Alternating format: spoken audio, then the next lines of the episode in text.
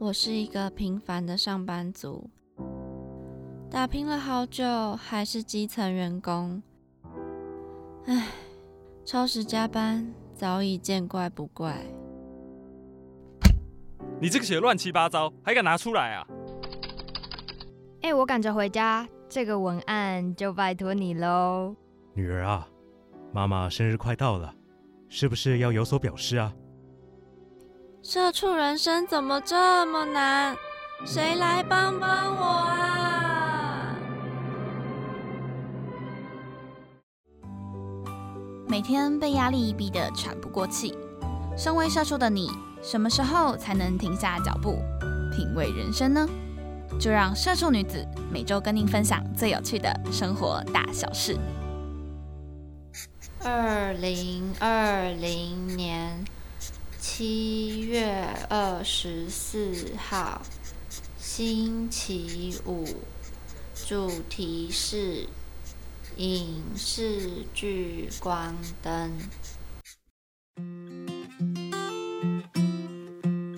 欢迎来到《社畜女子周记》，我是亚碧，我是杰尼。哎，杰尼，你最近有追什么剧吗？最近哦比较少哎，因为都在找工作啦。那亚斌呢？你最近有看什么剧吗？我在六月多的时候看了一部在 Netflix 上面很红的剧，叫做《谁是被害者》。哦，这部我知道，而且我也有看呢。这部听说算是近期台剧里面的神剧哎，听说也比《想见你》还要厉害。而且我觉得它感觉有一点像是《我们与恶的距离》那种 feel。就是也有在讲一些社会的事件，那它的美术方面有更深一层的突破。真的，我觉得就是相信大家如果有看过这部剧的话，一定会觉得它的美术非常厉害，因为里面很多很血腥，然后甚至像是尸体啊什么，他们都是自己制作，然后感觉花了很多成本去专磨这之间的东西。错，所以我们今天呢就要带大家进入谁是被害者的世界。那这边先简单跟大家介绍一下谁是被害者的背景。它其实是改编自天地无限创作的小说，叫做《第四名被害者》。那剧集是由庄炫伟、陈冠中执导，那梁淑婷、徐瑞良是编剧，主演的话是由张孝全、徐伟宁跟王世贤。那它是在二零二零的四月三十在 Netflix 独家上映。然后它的题材有包括性别平权啊、劳工权益、精神疾病的这些社会议题。哎，说到演员，他们这次的演员真的是卡斯非常的强大。因为我那时候会知道这一部片，其实最一开始是因为有很多大咖的演员参与这部剧的演出。对我那时候好像也是看到有呃蛮多知名的演员，然后会让人就是更吸引我们去看这部剧。那其实谁是被害者呢？他也获得文化部影视及流行音乐产业的补助，那他们补助了大概两千三百万元。那 Netflix 当然也有，就是提供相当也是蛮多的制作费。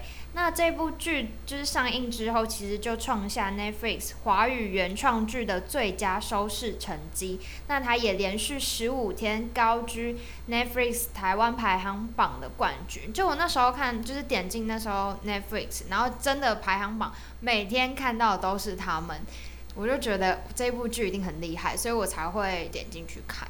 那它其实也打进了香港、越南还有新加坡的观影排行榜前十名。呃，其实大部分的人都给他们蛮正面的回应。那亚斌，你看完之后呢？你觉得就怎么样？看完之后，我觉得实至名归。就是我真的觉得要称赞他的美术啦。其实我不知道 Netflix 的影集有没有办法报名那个金钟电视金钟奖。但如果我觉得他可以报名的话，他的美术设计应该是会得奖的。真的，他的美术设计真的是非常的强大，因为他这一部剧其实就大概是八集左右，就八集嘛。对，八集。然后就是其实非常短，然后但是你可以看得出来他们很用心，就是他们在每一集任何的美术或者道具，我觉得都非常的逼真，就好像是真的杀人事件。但他其实还是有一点负评啦，但他可能就是我觉得比较像一些很专业的人士，可能就会发现一些稍微有一点不合理的地方，但我觉得这个不影响整个观影品质。就是讲到这件事情，其实我之前查资料的时候，就有人说，虽然他真的非常厉害，但是也不能称之为神剧，因为他像刚亚比讲的，他其实后面有一点点不合理。那我刚就有想到，就是最后那个。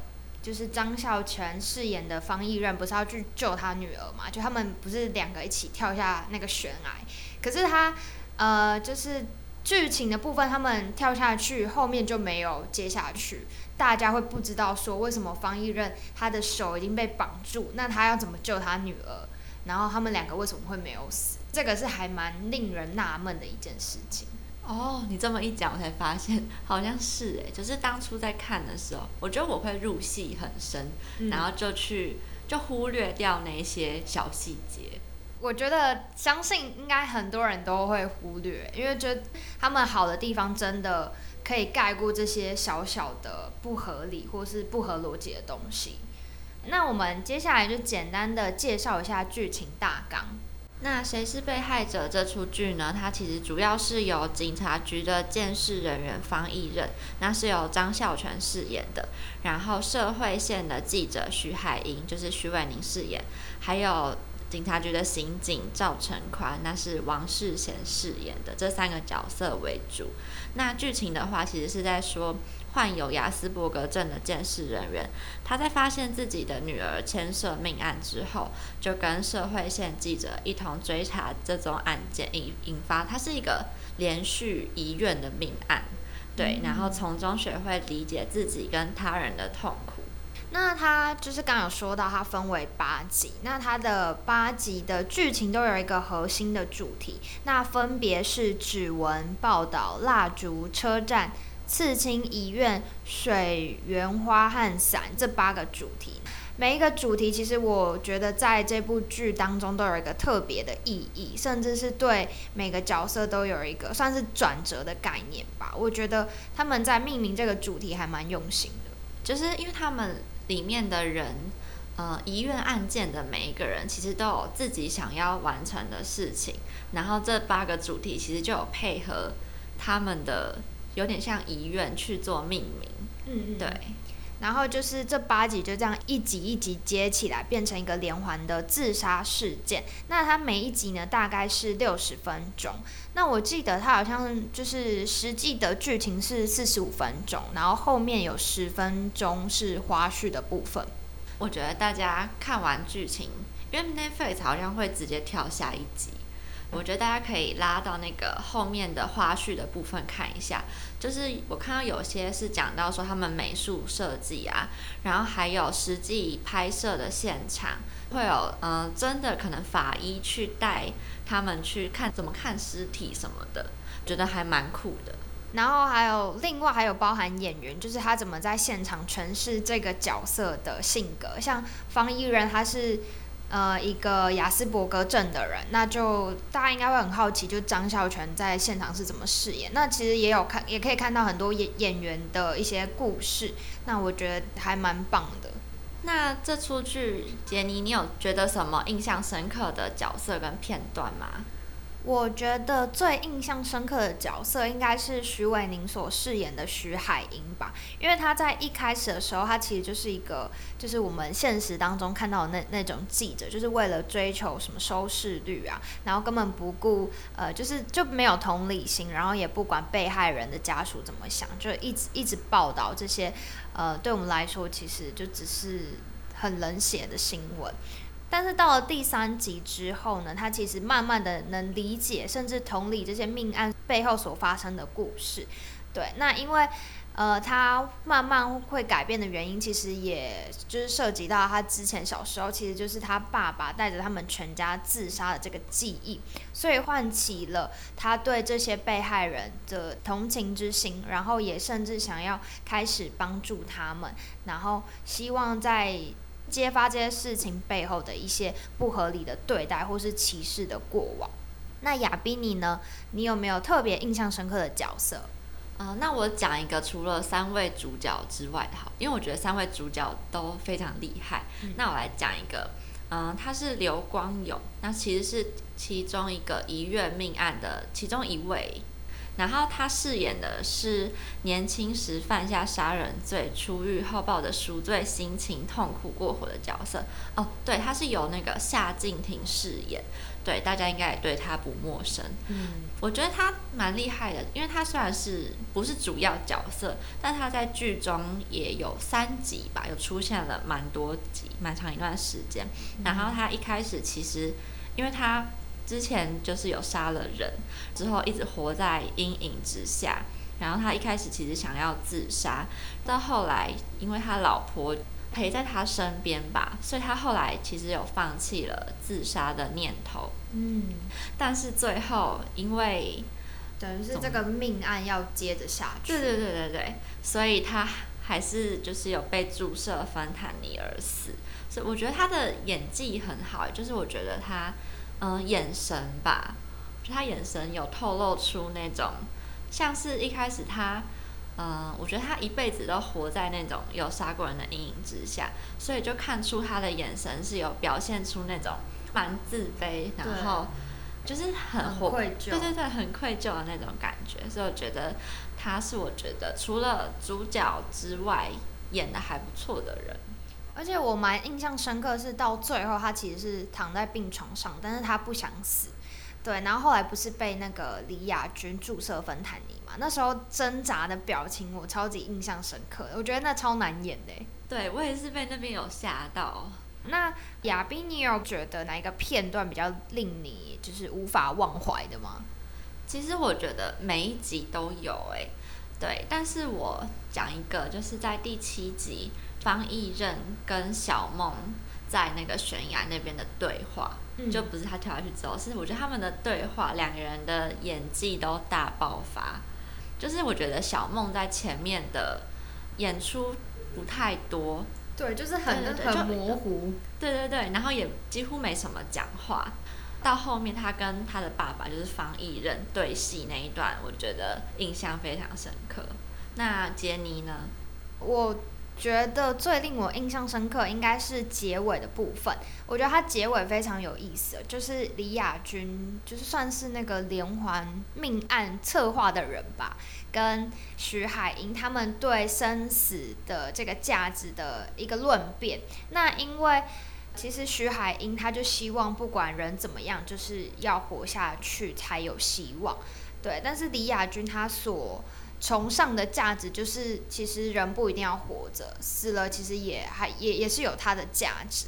那我觉得，我觉得这没有对错，但是在这个论辩，我觉得非常有意思。那特别是因为我刚刚有说到徐海英，她其实小时候有被爸爸拖去就是自杀，但是她最后还能让大家觉得她其实是希望活着下，去才有希望的感觉。对对对对，就我觉得在他的心境转变上，这是一个还蛮大的转折，然后对我来说也是非常的，算是非常的有意义吧。那这个结尾他们在那个算是监狱里面对话的过程，我觉得还蛮令我印象深刻的。那其实这部剧除了剧情很精彩之外呢，也有探讨蛮多议题的。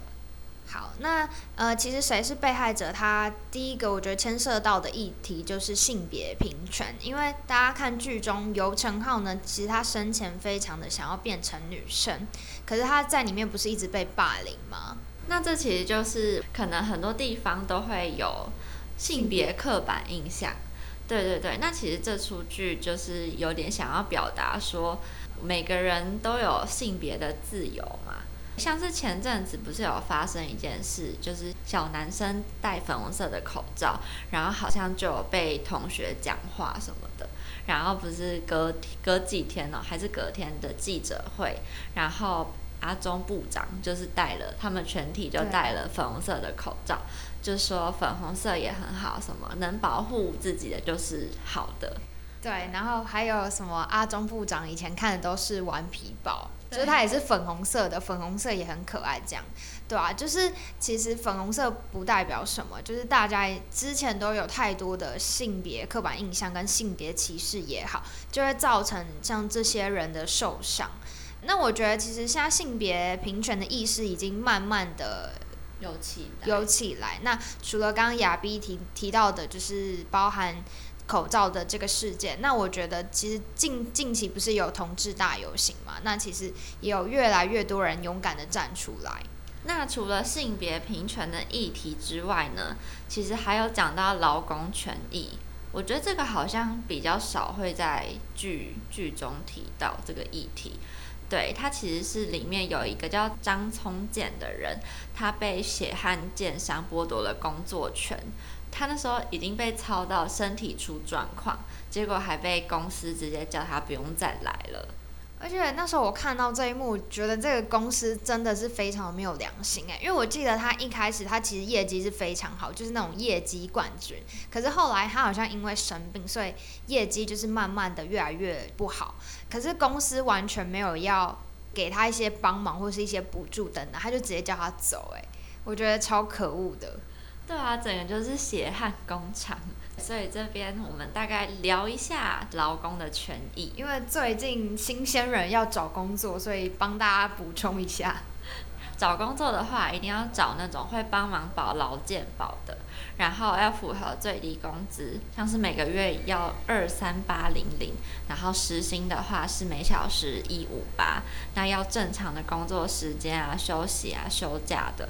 像劳工正常工作的时间，每天不能超过八小时，每周不能超过四十小时，然后每七天中应该要有两天是休息日，那其中一日是例假日，一日是休息日，这样子。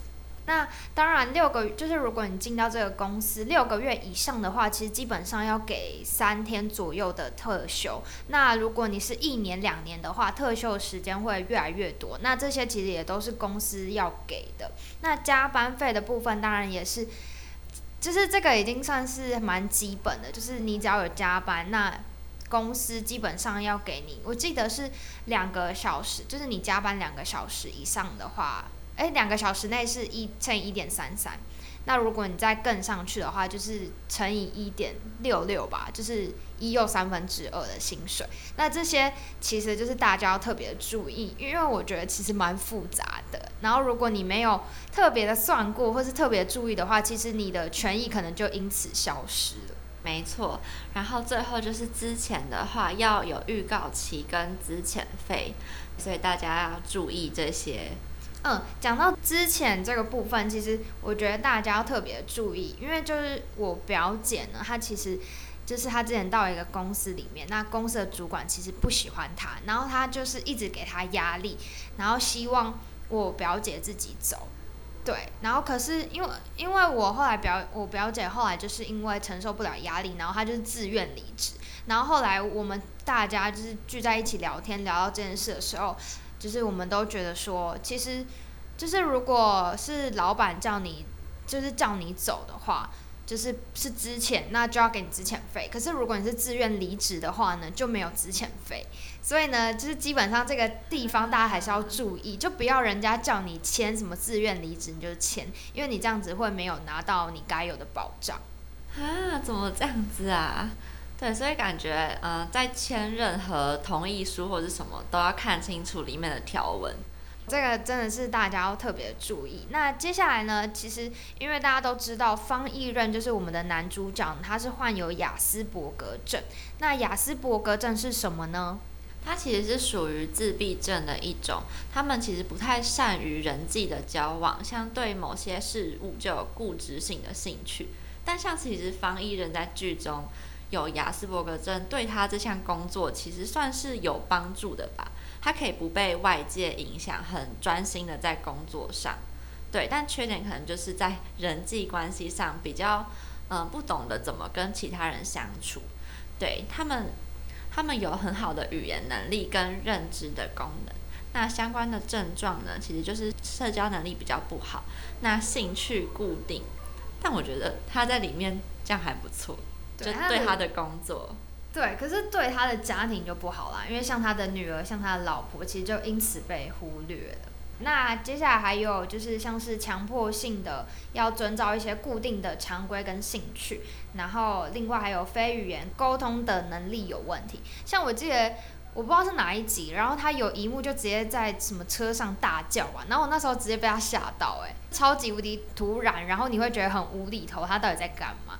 但其实讲这些也不是要嘲笑他们，是要让更多人知道，哎，其实雅斯伯格症它有可能社交障碍，但是它其他方面其实是特别的、特别的好，或者是特别的厉害等等。我觉得大家也不用去歧视像是这种症状的人。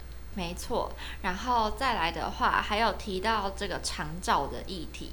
像里面有一个角色叫周洋，那他是住在一个违法安养中心的人，对，然后那个安养中心它其实表面上只有，就是后上面有几层是违规的，就是有超收那个老人这样进来。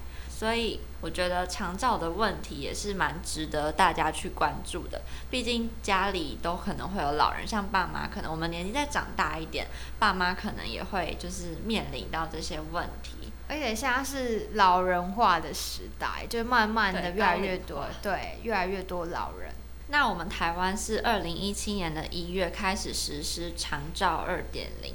那符合申请的对象呢，像是五十岁以上失智症的患者，五十五岁以上失能的原住民，六十五岁以上失能老人，然后还有日常生活需要他人协助的独居老人或衰弱的老人。